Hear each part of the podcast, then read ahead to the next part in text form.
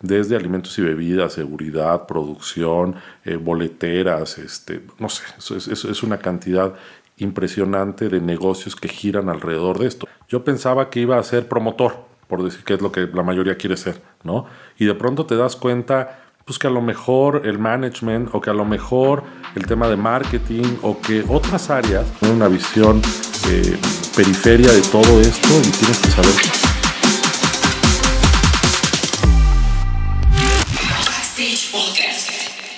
Bienvenidos a Backstage Podcast, a la neta del entretenimiento. Hoy tenemos otro invitado súper, súper especial, Orlando Saavedra, mi ex profesor de la universidad, un mentor para mí en muchas cosas, eh, uno de los mejores profesores que tuve en la licenciatura, sin alguna duda. Eh, Orlando, es un honor tenerte aquí en este espacio. Gracias por aceptar la invitación. ¿Cómo estás?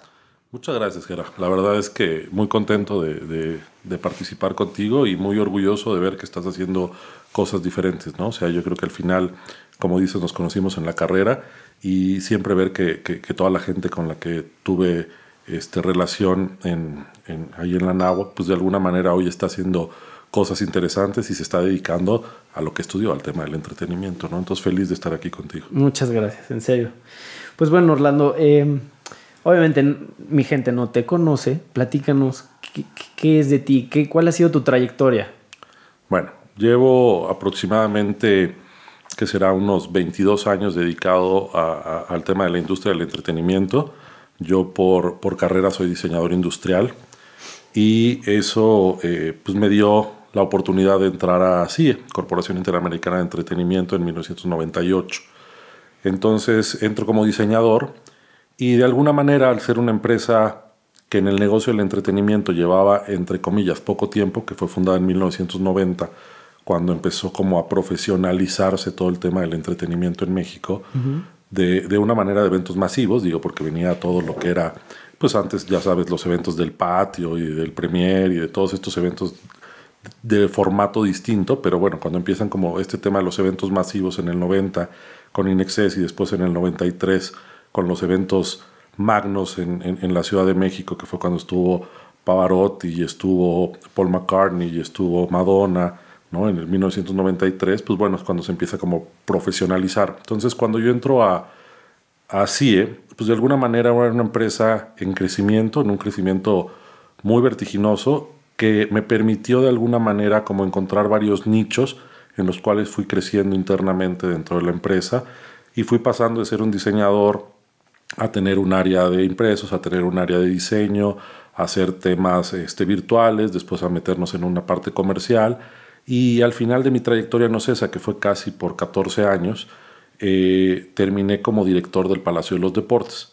Entonces, pues bueno, o sea, de, diseñador operativo, pues fue un brinco de, muchas áreas en donde hubo un, campo de, expertise bien, bien interesante y más, insisto, en un negocio que estaba creciendo, en un, en un, en un rubro, en un nicho, en una industria que no se conocía como tal. De hecho, cuando empecé a dar clases en la NAWAC, en Dirección de Empresas del Entretenimiento, eh, empezamos a...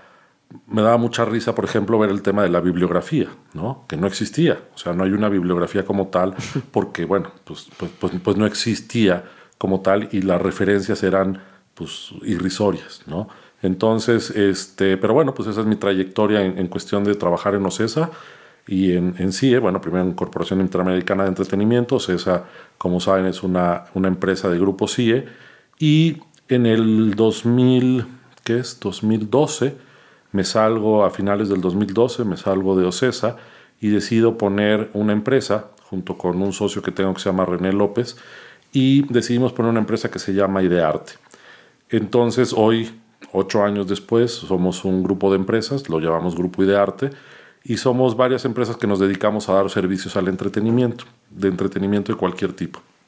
Eh, obviamente por esta expertise y por esta historia que yo traía dentro de OCESA, pues voy viendo ciertos nichos que, que, quedan como vacíos o que les veo oportunidad de que podemos hacer nosotros de manera independiente. Como te decía, en algún momento eh, estuve como haciendo el tema de impresos y el tema de diseño entonces, cuando yo me salgo de, de, OCESA, digo, pues bueno, voy a poner un tema de impresión y voy a darle servicio a OCESA.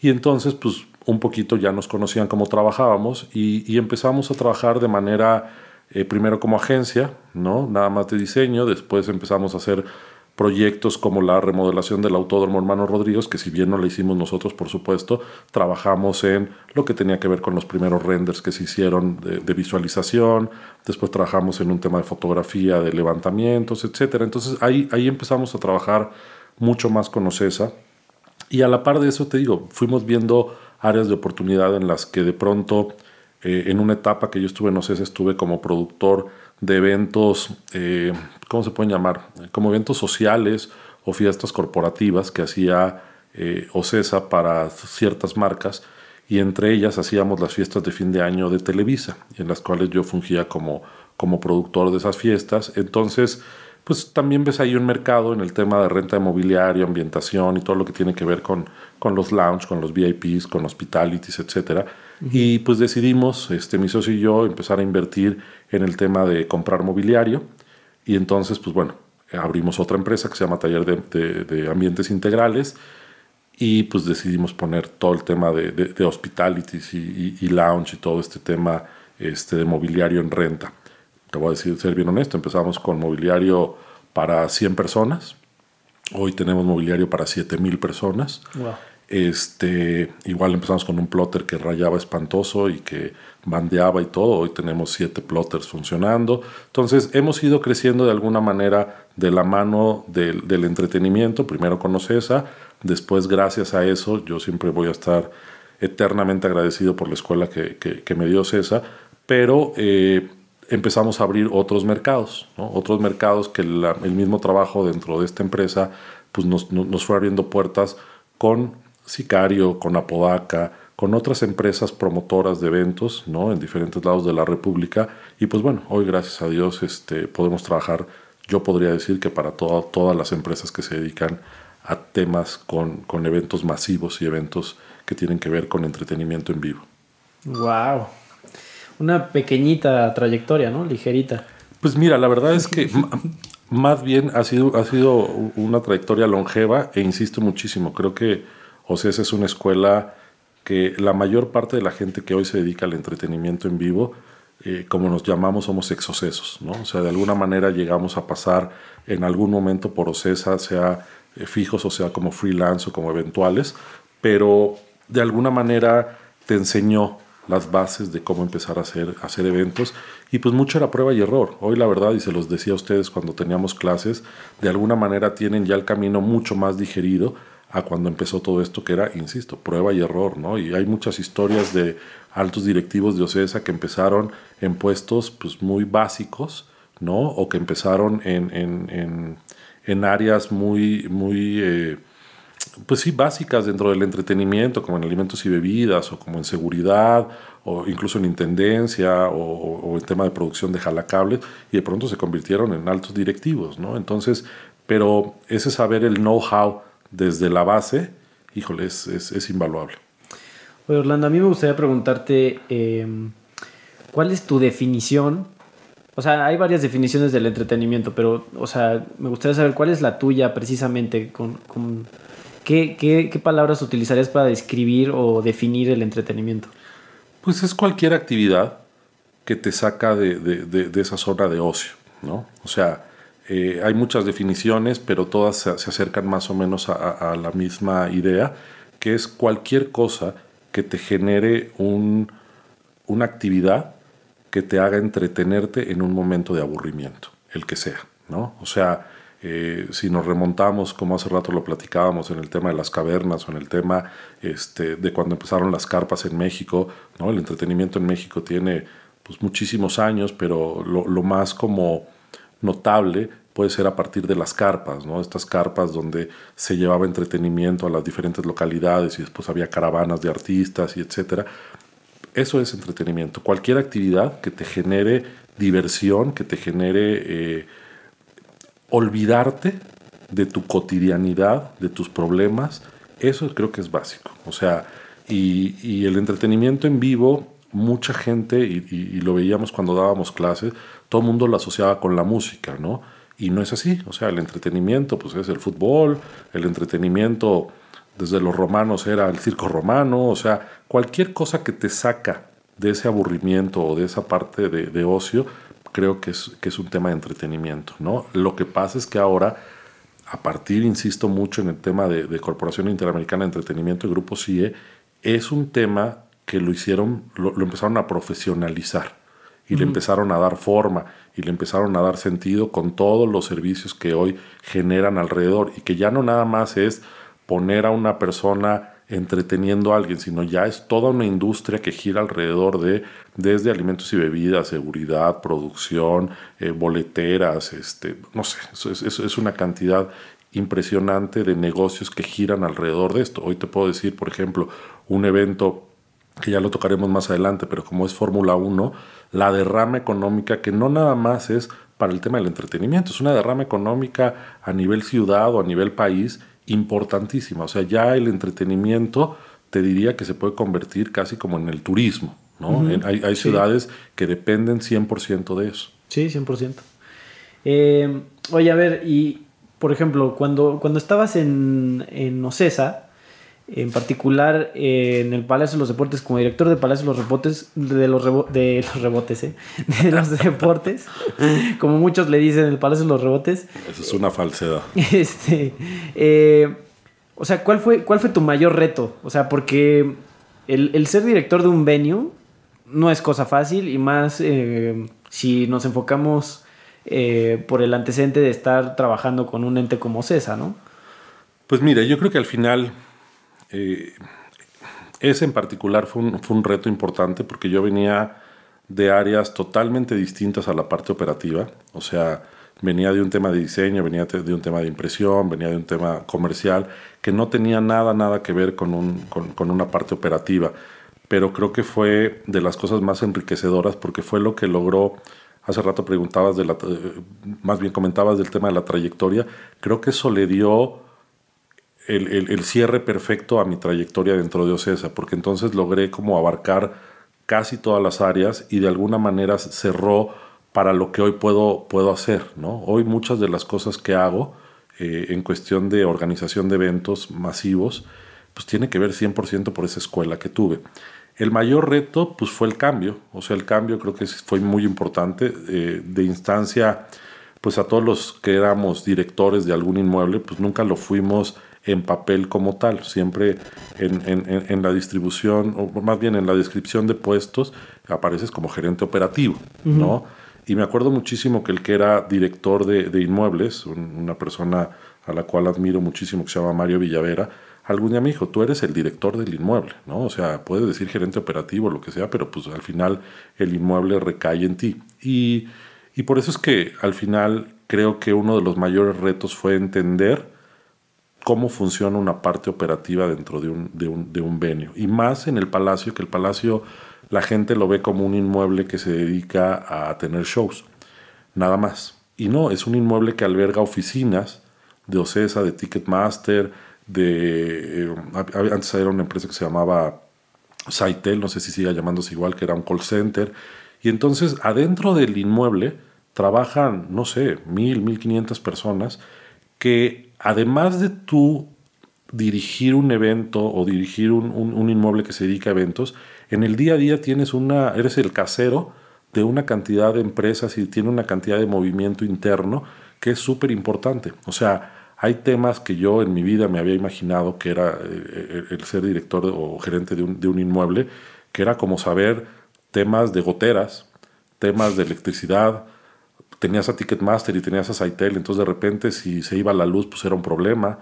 Si de repente este, había un temblor, o sea, muchas cosas de protección civil, de, de, otros temas que la gente normalmente no se imagina cuando tiene un evento. Ahora, en cuestión de, de eventos como tal, yo creo que el reto más importante, te podría decir que fueron cuatro muy, muy puntuales.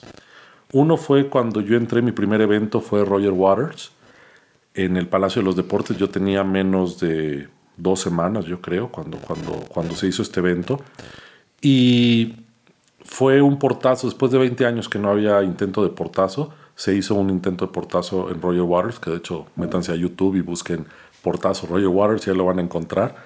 Y fue de un tema de reventa, ¿no? Se vendieron boletos eh, falsos y entonces la gente se empezó a, a molestar en, las, en, los accesos. Este, empezó a generarse ahí un, un, un, problema importante. Y bueno, pues la verdad es que yo no tenía ni la menor idea de qué hacer en, ese caso. O sea, jamás en el ABC que te podían haber platicado te decían qué hacer en caso de un portazo. Y me acuerdo muchísimo de un gran, gran amigo eh, que es director de Ocesa Monterrey y del auditorio este, de City Banamex, que estaba ahí, porque obviamente cuando hay eventos eh, magnos e importantes traemos o traen apoyo en Ocesa de varios este, cabezas de inmuebles para, para, para poder llevar a cabo una buena operación. Y pues bueno, yo veía que estaban tratando de ingresar por las puertas que dan hacia Añil, que era la puerta 7, 8 y 9. Y pues yo corría como loco atrás de los lobitos, este, como viendo a ver si golpeabas a alguien o qué hacías, ¿no? O sea, la verdad es que no tenía, no tenía ni idea. Y me acuerdo muchísimo de, de esta persona que te comento, que se llama Eduardo Sordo, que, que, me llamó, me gritó y me dijo, oye, ¿qué haces? Y yo, pues, evitando que entren. Me dice, estás loco. O sea, es como una guerra esto. O sea, el general tiene que estar hasta atrás y tiene que tener una visión eh, periferia de todo esto y tienes que saber tomar decisiones, ¿no? O sea, tú no puedes estar allá batiéndote con, con el batallón, ¿no? Y, y, esa fue una de mis primeras lecciones muy, muy bien aprendidas, ¿no? O sea, cómo pues el dirigir un, un inmueble o una serie de gente, pues requiere de cabeza fría y requiere de poder ver en su totalidad la, la, la fotografía completa, como nosotros le decimos. Ese fue uno de los retos importantes. Otro, te podría decir que es el tema de hacer, tomar decisiones cuando se, generan ciertas problemáticas, como puede ser, en algún momento nos tocó eh, con, con, el inmueble lleno, que teníamos caifanes, y tembló, a poquito antes de que empezara el evento, y fue un temblor fuerte, y entonces hubo que evacuar el, el inmueble, pero hubo que después regresar a la gente al inmueble para que, para que pudiera continuar el, concierto. Fue un, no me acuerdo si era sábado o domingo, no estaba como disponible toda la gente del corporativo, abogados, etcétera, como para medio coacharte qué hacer. Y me acuerdo mucho de la gente de, de, de, de, la delegación que nos decía, si no me firmas aquí, de que tú eres responsable de cualquier cosa que pase, si ingresas otra vez a la gente, este, no se puede seguir el concierto, ¿no? Y por el otro lado tenías al promotor diciéndote, pues el concierto tiene que seguir, ¿no? Aquí está el artista y... Entonces son decisiones que tienes que tomar en un momento de mucha adrenalina y que al final, pues el sentido común te hace eh, tomarlas y seguir adelante. Pero son, son esas cosas que te van enseñando, ¿no? Otra que te puedo decir es, pues en, el cierre de campaña, no me acuerdo si fue cierre, no fue apertura de campaña, de, de, Peña Nieto, ¿no? Entonces, pues también ver cuando entra un Estado Mayor presidencial y tú ya no tienes control de tu inmueble, ni de tu gente, ni de nada, porque entra alguien a decirte qué hacer, pues uh -huh. bueno, también se convierte en un reto importante trabajar dentro. Es como si de repente llegara alguien a tu casa y te dijera, pues, ¿qué crees que ahora mando yo aquí y uh -huh. yo te digo para dónde moverte? Pues son cosas que vas aprendiendo muy, muy sobre la marcha. Y, y la última te diría es nunca minimizar eventos, ¿no? De pronto hay eventos que hoy, hoy la gente piensa que el entretenimiento, los eventos que se pueden hacer en estos venues son solamente conciertos y la realidad es que un gran porcentaje, no sé si el 50%, pero un gran porcentaje de eventos que se hacen en estos inmuebles tiene que ver con eventos privados. Eventos privados de diferente índole que a veces no les das la importancia que debieran tener, ¿no? Mm. Me acuerdo muchísimo un evento cristiano que se hizo que era un domingo y yo dije, pues debe ser cualquier cosa. Bueno, eran 20 mil personas y de repente uno de los pastores este, pidió que bajara la gente para bautizarlos y que corrieran alrededor de las gradas y, bueno, se, se, volvía un caos todo, ¿no? Entonces, pues nunca minimizar los riesgos. Yo creo que al final eh, uno de, de, los jefes que era subdirector de inmuebles, que se llama José Luis Esparza, pues es una persona súper dedicada y una persona que al final eh, me enseñó principalmente que el tema de la seguridad es lo más importante en un evento. ¿no? O sea, si tú puedes brindar la seguridad dentro de un evento, tienes todo para, para, para, que el evento sea un éxito. Muchas de las veces la gente hoy nueva en el entretenimiento piensa que hacer un concierto nada más es tener la lana, tener el artista y tener un venio y todo lo demás sale, sale sobrando, sale fácil. y sale fácil mientras no haya una contingencia o mientras no haya algo que resolver, que ahí es donde empieza el problema. ¿no? Entonces, el tema de la seguridad es primordial en cualquier desarrollo de cualquier evento. ¿eh? O sea, hoy estamos hablando de conciertos, pero yo hoy que me dedico a hacer fiestas corporativas y eventos corporativos, la seguridad es primordial y básica para que un evento pueda desarrollarse de manera exitosa. Es que, o sea, ahí, ahí, se, o sea, ahí podemos hablar horas el tema de seguridad de, eventos, ¿estás de acuerdo? O sea, es, es, es, una, pues una rama del entretenimiento que mucha gente toma por seguro, ¿no? O sea, lo toma por sentado más bien y, y, no, no, le da la importancia que tiene. Y, y, eso te puede tirar el evento en el último segundo. Hay un tema importante en México que también tiene que ver con la cultura, con la idiosincrasia de, del mexicano o del latino, que solemos ser, por cultura, no seguir las órdenes o no seguir las reglas. Eh, nosotros ahora tenemos la oportunidad en Grupo Idearte de trabajar para Fórmula 1, no nada más en México, sino a nivel internacional. Y pues cambia totalmente todo. O sea, los dispositivos de seguridad en Europa pues, son dispositivos super light, super light, eh, en donde la gente... ¿A qué te refieres con light? Muy, muy ligeros en cuestión de personal, en cuestión de medidas restrictivas. O sea, ya con que te pongan un listón y te digan que no te tienes que pasar, no te pasas. Aquí te tienen que poner una valla heavy y después atrás un lobito y después atrás, ¿no? Para que no se pase la gente, porque les pones un listón y te dicen, bueno, eh, me estás invitando a que pase, o sea, no me estás diciendo que no, más bien me estás abriendo la puerta. Entonces, allá en, Europa lo manejan normalmente con 10, 15 de, de, de seguridad como cabeza y todos los demás son eventuales y eventuales que si tú llegas y te dice un chavito no puedes pasar, pues te das la vuelta y te vas, o sea, y no pasa como aquí, ¿me explico? Entonces, los, los eh, ¿cómo se puede llamar? el sistema de seguridad que se maneja en México para los eventos no tiene nada que ver con lo que, con lo que sucede en otros lados. Entonces, eh, por ejemplo, tuvimos la oportunidad de, estar en Fórmula 1 en Japón.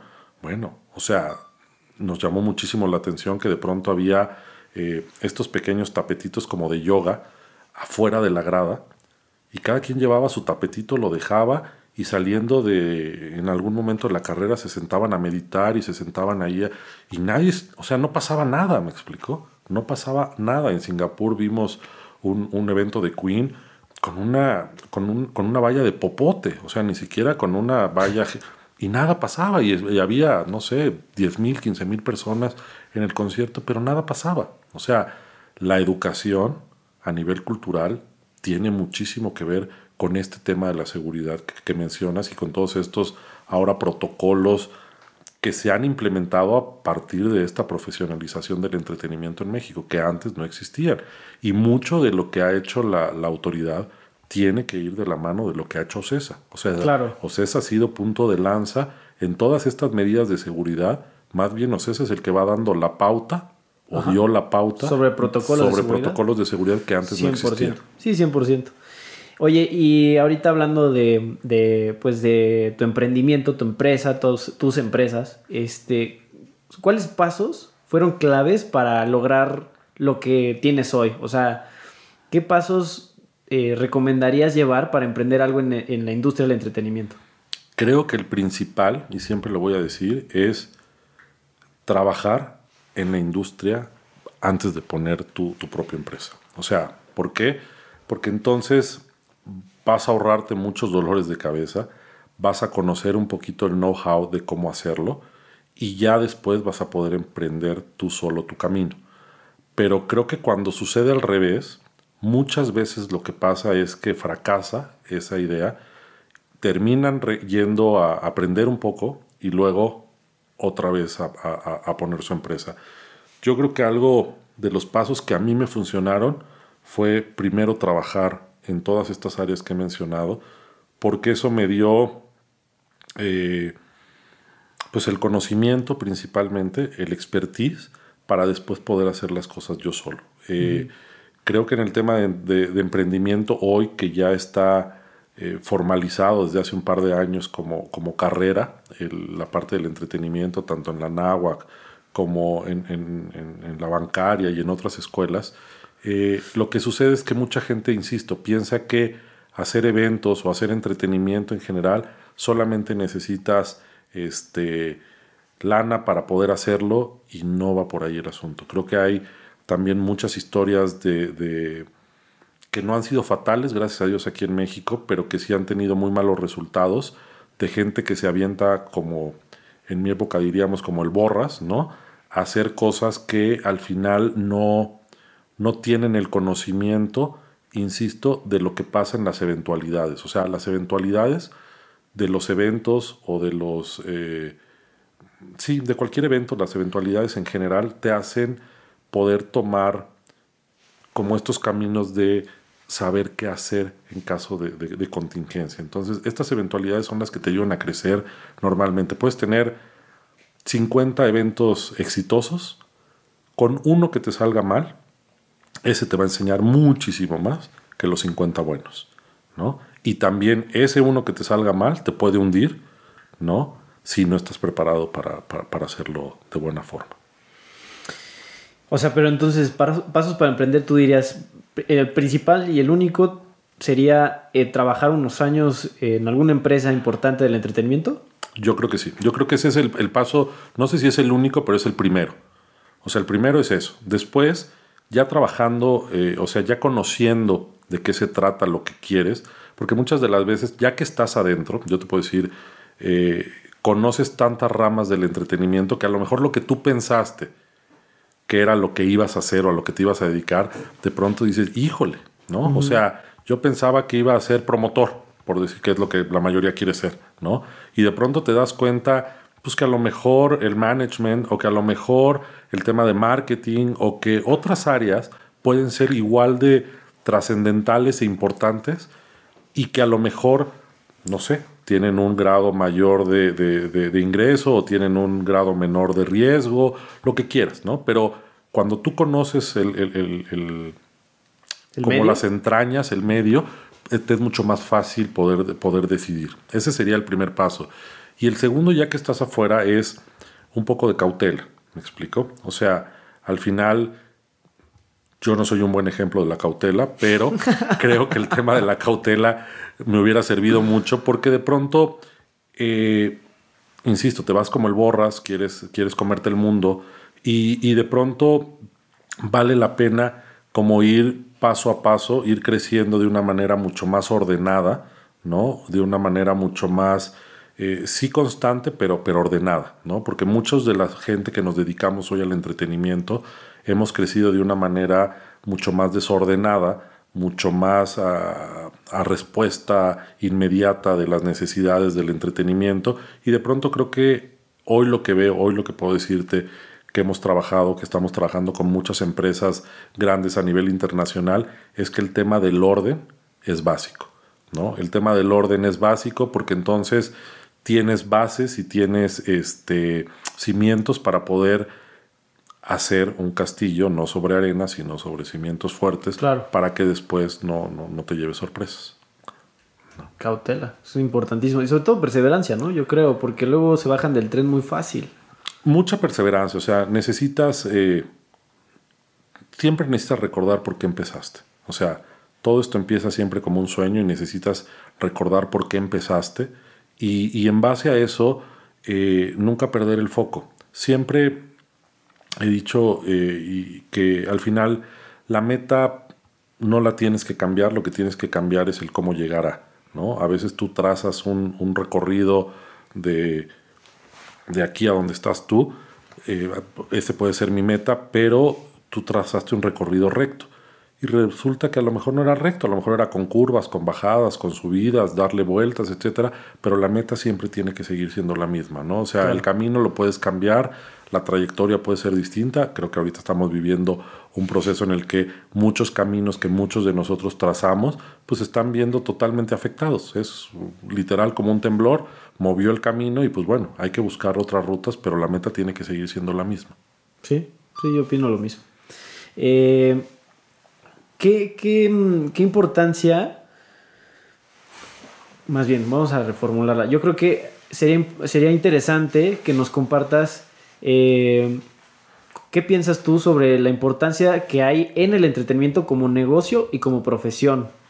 Eh, a pesar de los tiempos que vivimos hoy, ¿qué, ¿qué, importancia hay de dedicarse a esta industria? O sea, ¿vale la pena todavía seguirse dedicando a esto? Sí, claro. Sí, sí, ¿por qué? Sí, por supuesto. O sea, este, este es un, un bache, está reformulando eh, mucho lo que teníamos este, prediseñado o, o, previsto de lo, que era, de, de, lo que era el tema de eventos, pero al final, que vale la pena, claro que vale la pena. O sea, el entretenimiento va a transformarse, si es que se llega a transformar, porque yo sigo con mis dudas. Yo también. Este, o sea, yo creo que el tema virtual es una salida, va a ser un nuevo camino, va a ser una nueva vertiente, pero no va a ser la única. Eh, creo que el entretenimiento, principalmente obviamente el entretenimiento en vivo, necesitas la parte sensorial y esa no se va a perder.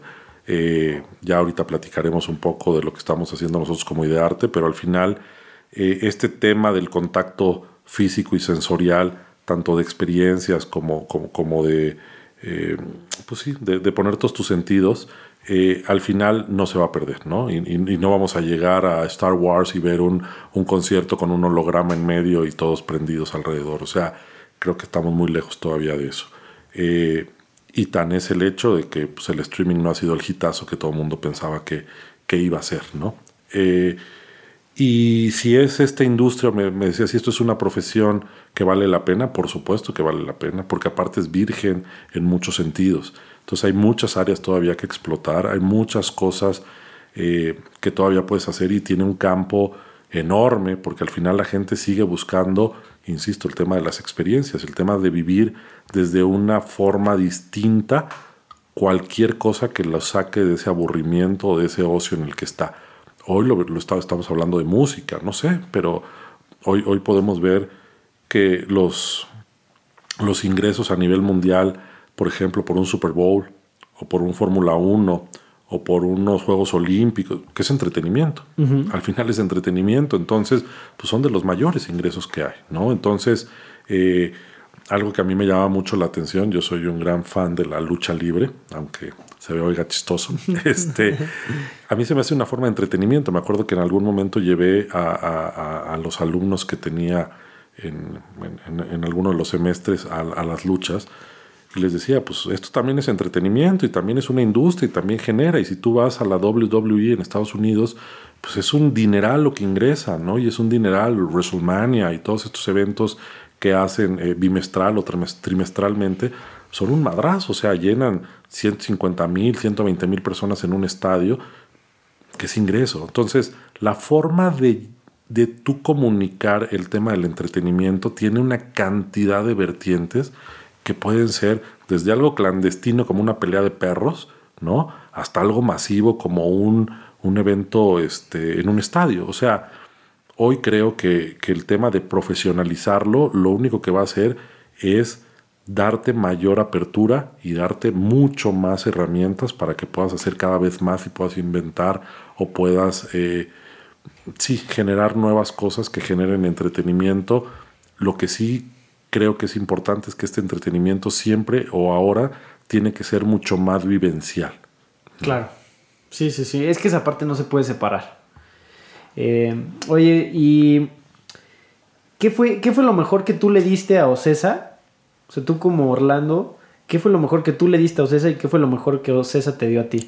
Hijo, yo creo que le di bien poquito. Le di mi tiempo. O sea, le di mi tiempo, le di este, mis buenos años de juventud, ¿no? Pero fuera de eso, pues fue todo. O sea, yo creo que, que, que Ocesa me dio mucho más de lo que yo le pude haber dado. Este, al final, Ocesa, pues fue una escuela, la mejor escuela que pude haber tenido, no nada más en el tema profesional, sino en el tema personal. Eh, te enseña un, un, modo de vida, un estilo de vida. O sea, Ocesa para mí es una escuela enorme y, y Ocesa como empresa y Ocesa en las personas que vas conociendo dentro de OCESA. Hoy te puedo decir que muchas de las personas que trabajan dentro de OCESA pues, se han convertido en amigos. De hecho, una de las personas que más quiero, que es mi, mi, comadre en ambos lados, era mi jefa en Ocesa en los primeros años. O sea, te da muchas cosas, ¿no? Te da muchas cosas. Eh, a mí me dio hoy de lo que vivo, hoy lo que hago en mi empresa, pues no lo hubiera hecho y no lo hubiera logrado si no hubiera estado en Ocesa. Eso es, es un hecho. Esta sociedad que tengo con René no lo hubiera logrado si no hubiéramos trabajado juntos en Ocesa también. O sea, hoy te puedo decir que Ocesa me ha dado eh, todas las herramientas o complementó todas las herramientas que ya en mi casa me habían, me, habían dado, después la universidad y la maestría fue, fue trabajar ahí en Ocesa. O sea, le debo absolutamente todo a ella, a la empresa como tal y a, y a la gente que, que, formó parte y que fueron, que fueron mis jefes y que fueron mis mentores y que fue la gente que me enseñó a, uno, apreciar lo que es el entretenimiento, pero lo más importante es a valorar el trabajo y a valorar a la gente con la que trabajas. Cuando tú trabajas en una empresa de esta magnitud, lo que principalmente valoras es el esfuerzo de la gente. Eh, ni OCESA ni ninguna empresa que nos dediquemos a esto seríamos nada sin la gente que trabaja. Y hablo de la gente que trabaja desde el cuate de intendencia hasta el más fregón director que pueda haber, ¿no? O sea, todos aportan algo y todos suman, desde el que acomoda las sillas, el que barre, el que el mesero, el que eh, jala los cables, todos, todos, todos aportan para que un evento o para que un concierto o para que una fiesta, lo que sea, se lleve a cabo. Entonces, lo que aprendes principalmente, insisto, es el tema del valor al trabajo de la gente. Y, o sea, o sea, pero de, de Ocesa a ti fue eso, y de tú a Ocesa fue tu, tu, tu, tu tiempo, ¿Eso lo, así lo concretas? Sí, sí, sí, sí, porque digo, yo te podría decir, ah, les dejé, que yo hice, que... O sea, hubo muchos logros, obviamente, dentro, dentro de lo que hicimos en Ocesa. Eh, yo no sé si son logros que solamente podría haber hecho yo o que alguien más podría haber hecho. Eh, hicimos muchas cosas juntos, o sea, eh, me acuerdo que uno de los directores eh, de OCESA, cuando renuncié, me dijo, pues no te debo nada y no me debes nada, ¿no? Estamos a mano. Y es la realidad. O sea, ellos me pagaron por un servicio, yo cobré y hacía para lo que yo me, me estaba alquilando, ¿no? Entonces, si lo vemos eh, simple y llanamente, pues sí, no nos debemos nada. Yo, sí, hoy puedo decirte, les debo mucho. Eh, yo creo que las cosas, yo estoy contento con muchas de las aportaciones que hice dentro de OCESA, ¿no? El, el, el, tema de acreditaciones, que, que, que, lo fuimos perfeccionando, el tema de las partes de impreso, de algunos temas de diseño, de señalización, el tema de migrar de señalización análoga o de señalización estática a todo el tema digital eh, o sea, logros pudieron haber un chorro, pero, pero tanto así como que yo este, me lo deba a Ocesa, no. O sea, no, no, no, no, no, es deber, sino, o sea, digamos, lo que, lo que tú le aportaste a Ocesa como tal, pues son todas estas cosas que comentas. Yo creo que mucha de la gente que, que ha trabajado hoy en Ocesa, porque tengo mucha gente que trabaja en Ocesa conmigo hoy en la empresa, lo que, lo que podemos decir es que le dimos a Ocesa todos un, una dedicación eh, entregada al 100%.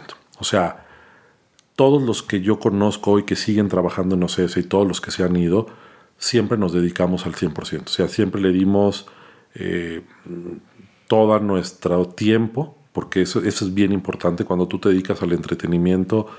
Creo que lo principal que pierdes es tu tiempo, tu tiempo de familia, tu tiempo personal, y se lo das a una empresa porque así lo decides, ¿no? Entonces, el tiempo que le das tú a esta empresa y la dedicación, creo que es lo más importante que, que, cada uno de nosotros le deja a esta empresa. Yo sé que tu gran parte de tu auditorio es milenio, ¿no? Pero al final yo lo que veo hoy es que hay, no sé si es un tema generacional, pero al final en la generación en la que estábamos nosotros era un tema de que no te, te dedicabas y te morías en la raya con tu, empresa, ¿no? Hoy veo que es algo, yo contrato a mucha gente nueva y todo, que no es lo mismo, ¿me explico? Hoy hay un poquito de menos, este, ¿cómo se puede decir? se me va la palabra, pero es menos compromiso, ¿no? O sea, hoy, hoy, hoy, hoy la gente brinca de un lado a otro con mucha más facilidad que antes. Yo te puedo decir que la gente de mi generación que entramos en OCESA, muchos de ellos todavía continúan, ¿no? Y, es gente que se dedicó y que tiene mucha dedicación y mucho compromiso por la empresa. Eso creo que es lo principal que cualquiera, cualquier persona que hemos trabajado en OCESA le hemos entregado a la empresa. Un compromiso absoluto y total. Ok. Oye, y mm, yo tengo una, una pregunta personal, este sí es súper personal, porque yo tengo la idea, no sé, de que eh, un ente como CESA eh, debería empezar a, generar eventos o, bueno, em, em, invertir en eventos que sean 100% mexicanos. Existe esta parte de traer eh, conceptos como el EDC, la Fórmula 1, que no necesariamente son, son mexicanos, son, son extranjeros, ¿no? ¿Qué pasaría si Ocesa empezara a crear este tipo, digo, no ahorita, no ahorita es el peor momento para tratar de probar algo así, pero ya con, la, trayectoria que tiene, eh, la, infraestructura que tiene, ¿no? O no, a lo mejor sí, más bien, eh, en invertir en proyectos 100% mexicanos, talento mexicano, producción mexicana, eh, todo. No, yo, yo creo que ahí a lo mejor hay una, una idea equivocada, ¿no? Porque uno de los conceptos más enriquecedores en cuestión musical es el Vive Latino. Y el Vive Latino es un, un, un, negocio, un, concepto más bien que nace de, de, Ocesa, ¿no? Y que hoy lleva más de 20 años generando y siendo el, el, evento a nivel Latinoamérica o Hispanoamérica más importante que existe, ¿no? Entonces, eh, más bien, de pronto, estos conceptos que, que importas, pues es para darle variedad a tu... sí, como a tu roster, ¿no? de, eventos, a tu roster de eventos, pero al final creo que es bien, bien importante que Ocesa siempre ha sido impulsor de, talento mexicano, ¿no? Desde la gente que labora ahí. Y la otra es que al final, pues todos estos eventos, eh, de alguna manera pues creo que ha sido una plataforma bien importante para muchos artistas nacionales de darse a conocer internamente o de poder hacer giras en Latinoamérica.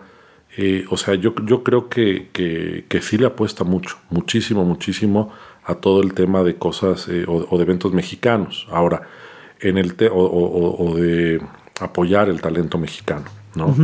Eh, en el tema de lo que se consume, pues más bien te vas moviendo de acuerdo al, a, la audiencia ¿no? que vas teniendo y lo que te ah, van pidiendo. Entonces la audiencia te va pidiendo ciertas cosas, pero yo te puedo decir hoy que, por ejemplo, el que Ocesa hoy opere inmuebles, pues es un gran impulso. O sea, un, simplemente como la cabeza de cómo empezó esto con Inexcess en el 90, que fue el Palacio de los Deportes, pues fue a rescatar un venio que no servía para nada. O sea, que estuvo hecho para las Olimpiadas y podía haber sido un elefante blanco como muchos otros y Ocesa les está dando un refresh, ¿no? O sea, el tema de lo que acaba de pasar en el autódromo hermano Rodríguez, pues no nomás es traer a Fórmula 1, es generar un autódromo de primer mundo y yo te puedo decir que dentro de las...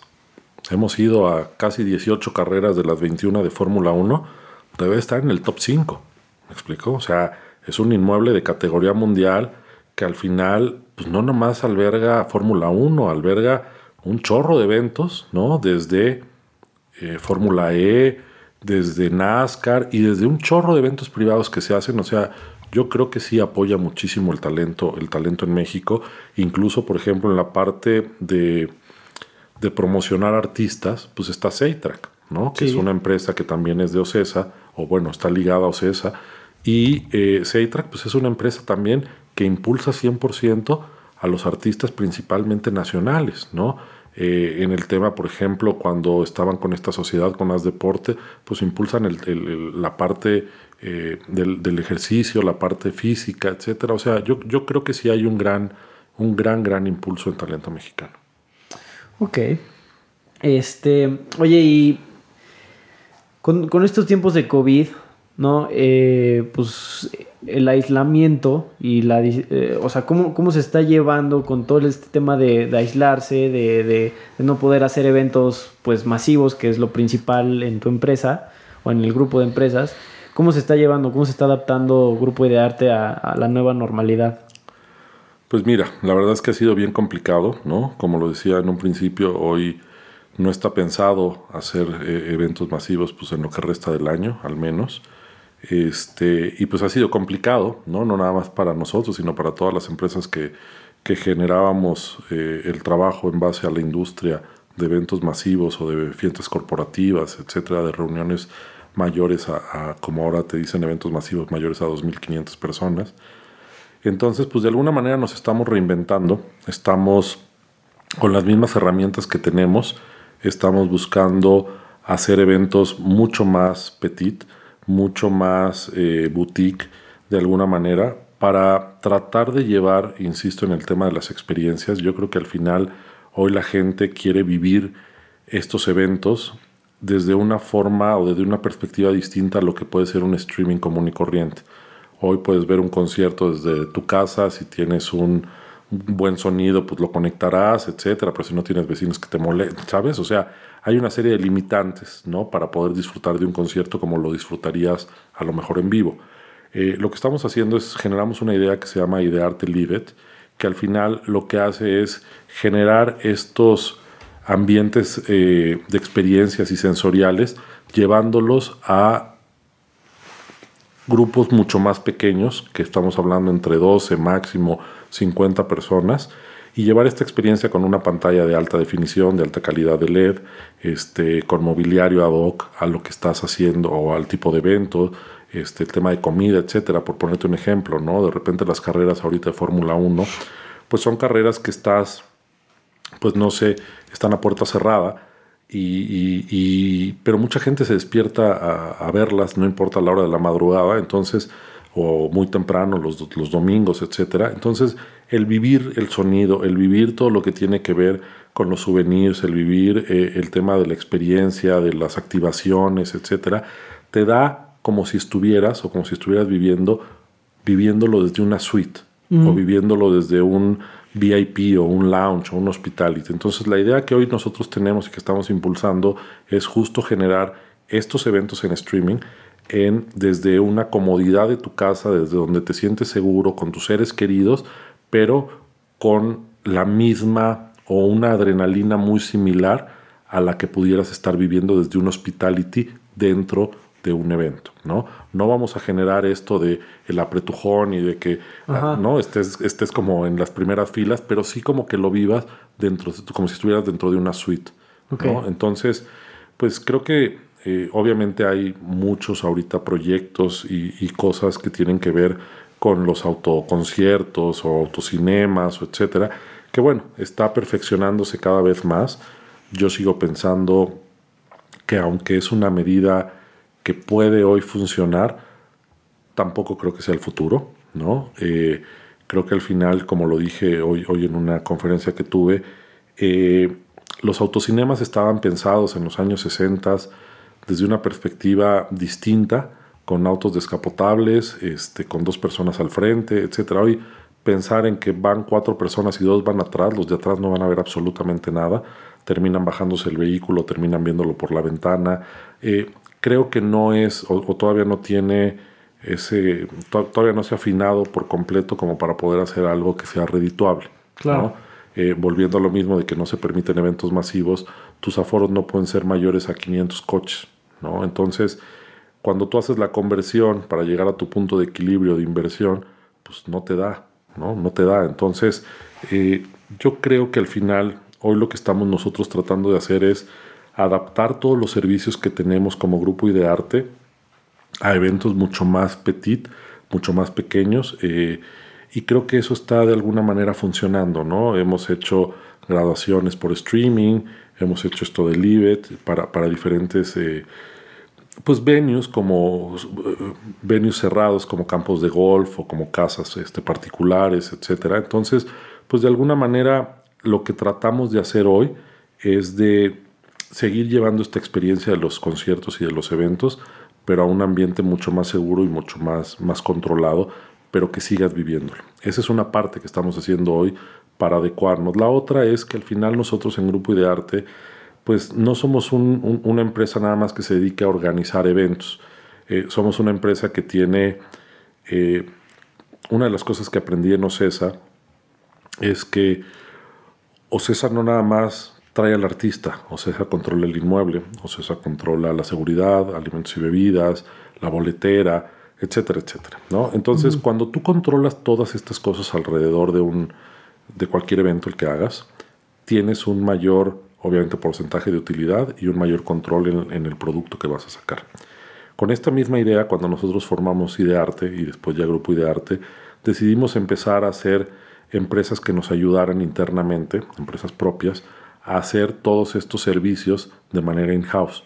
Entonces decidimos tener talleres de producción, tanto de herrería como de carpintería, como de tapicería, este, el tema de los impresos, etc. Entonces hoy, como nosotros como empresa nos estamos adaptando a eso, es con las herramientas que tenemos, estamos buscando cómo generar eh, diferentes cosas que tengan que ver, algunas con el entretenimiento, algunas con display, algunas con impresos solamente o con el tema de las famosas eh, adaptaciones para esta nueva normalidad con mamparas y este tipo de cosas, pero principalmente lo que no queremos perder de foco es el tema de seguir llevando experiencias, porque las experiencias siempre van a seguir existiendo, siempre las vas a seguir buscando, nada más es una, hay, hay, hay, algo bien importante que decía hace rato de cómo controlas tú tus costos y tu calidad en, cuando tienes las cosas in-house y creo que eso es algo que Idearte está haciendo. Cuando tú tienes las cosas propias, tus márgenes de utilidad pueden ser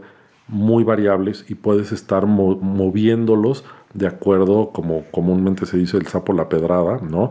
Y ahorita que es una época en donde la gente normalmente o no tiene dinero por toda esta escasez de trabajo o bien están guardando su recurso, pues estamos tratando de adaptar todas estas cosas que ya se tienen para poderlas implementar en eventos pequeños. Hoy contamos con una bodega de 2.500 metros cuadrados en la cual tenemos el mobiliario, los talleres, etc. Entonces lo que estamos tratando de hacer es, no queremos hacer un eventote, ¿no? O bueno, sí queremos, pero ahorita sabemos que no se puede hacer un eventote, pero lo que queremos es hacer muchos eventos pequeños, ¿no? Que al final nos den volumen y nos ayuden a, llegar a los números que tenemos que, que llegar como empresa. Órale. Qué interesante, porque sí eh, ha sido un proceso de, tratar de inventar prácticamente el hilo negro en esta, en esta época. O sea, prácticamente todos los que se dedican a eso están, eh, aparte del tema virtual, aparte del tema de streaming, pues tratar de llevar la experiencia a casa creo que va a ser clave para, para intentar eh, llevarlo o asemejar a lo, que, a lo que es una experiencia, ¿no? Yo creo que sí, o sea, yo creo que, insisto, al final, hoy la gente sigue eh, necesitada y ávida de mucho, eh, de, este contacto físico. Si no puedes hoy con todos, al menos con tus seres queridos. Tú cuando vas a un concierto, cuando vas a un evento, te vale gorro quién está sentado a tres o cuatro filas. Te interesan los principales lugares que son con los que estás. Claro. Cuando vas a un fútbol te interesa brindar con el de al lado, ¿no? Que si es cercano mucho mejor. O sea, al final los eventos, yo, yo cuando estaba como director del Palacio, y mucho tiempo estuve como fotógrafo también a la par de las actividades que tenía. Eh, y una de las cosas que más me gustaban era estar en barricada y estar viendo, no al artista, porque algo que te va a parecer curioso es, no me gusta la música. O sea, realmente no, no, no soy un nacido conocedor de música, ni de eventos, ni de nada. Lo que me gustaba era ver a la gente. Me encantaba estar en barricada y ver a la gente de las primeras filas desvivirse y ver que por una hora, dos horas, una hora y media de concierto, eh, podían olvidarse de todos sus problemas y de toda su cotidianidad. Eso es lo más enriquecedor que puede tener hacer eventos. Sin duda. ¿no? Entonces, el poderle llevar esa emoción a alguien, a un ambiente mucho más hoy cuidado y sanitizado y ser, mucho más en corto, es la finalidad de, de, de Grupo de Arte, ¿no? O sea, seguir generando eso. Yo me acuerdo uno de los eslogans cuando CIE cambió de logotipo, que era creamos emociones, ¿no? Era, era así su eslogan. Y creo que al final es eso. O sea, más que hacer conciertos, crean emociones.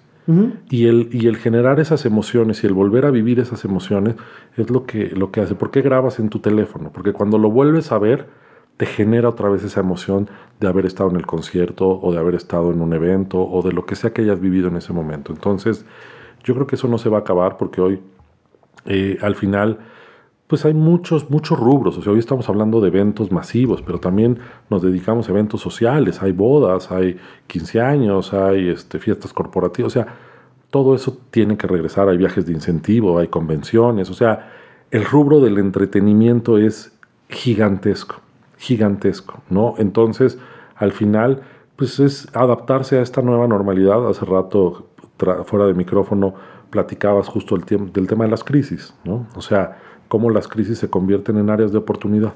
Entonces, eh, hablabas también del tema de, la Segunda Guerra Mundial y cuando se genera Hollywood y cuando se generan las películas y todo este rollo. O sea, de alguna manera, hoy el tema del COVID, hoy el tema de esta pandemia principalmente que nos ha pegado a nivel mundial, pues está generando que salgamos de una zona de confort general y que empecemos a ocupar la creatividad, que la creatividad creo que es una de las cosas más importantes que tenemos como seres humanos y que nos va a hacer salir de esta y de muchísimas más.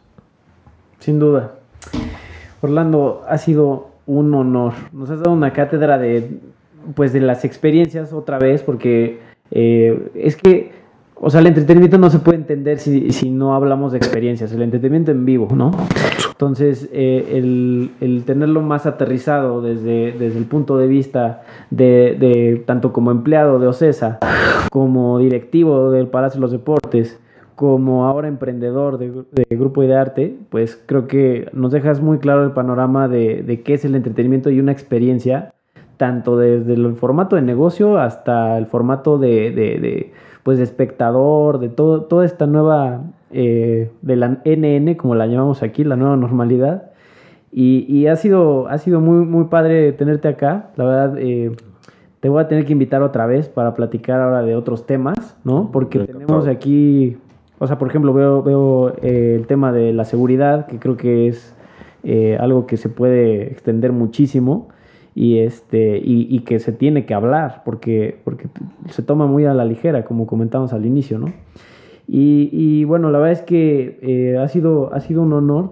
Me, me, gustaría poder seguir acá, pero la gente no nos va a querer seguir escuchando tanto tiempo. Entonces lo vamos a hacer por capítulos, ¿te parece? Entonces luego nos ponemos de acuerdo y acá te tenemos otra vez. Nosotros encantados, la verdad es que eh, ha sido un gusto, muchas gracias por la invitación y las veces que necesites que platiquemos, encantado de la vida. Muchísimas gracias y pues ya estaremos eh, en contacto con, contigo y, publicando todo lo que todo lo que tenga nuevo idearte para, para echarnos la mano entre todos. Muchísimas gracias, creo que sí, creo que eso, eso hoy en día la industria del entretenimiento como gremio necesita estar unido ¿no? y necesita trabajar en conjunto, se están generando muchas alianzas entre todas estas empresas que al final, pues insisto, vamos a salir adelante, pero muchísimas, muchísimas gracias por la invitación y mucho éxito en esta segunda temporada. Mil, mil, mil gracias. Pues bueno amigos, ahí lo tienen. Eh, pues nos despedimos y ya saben, Backstage Podcast, la neta del entretenimiento.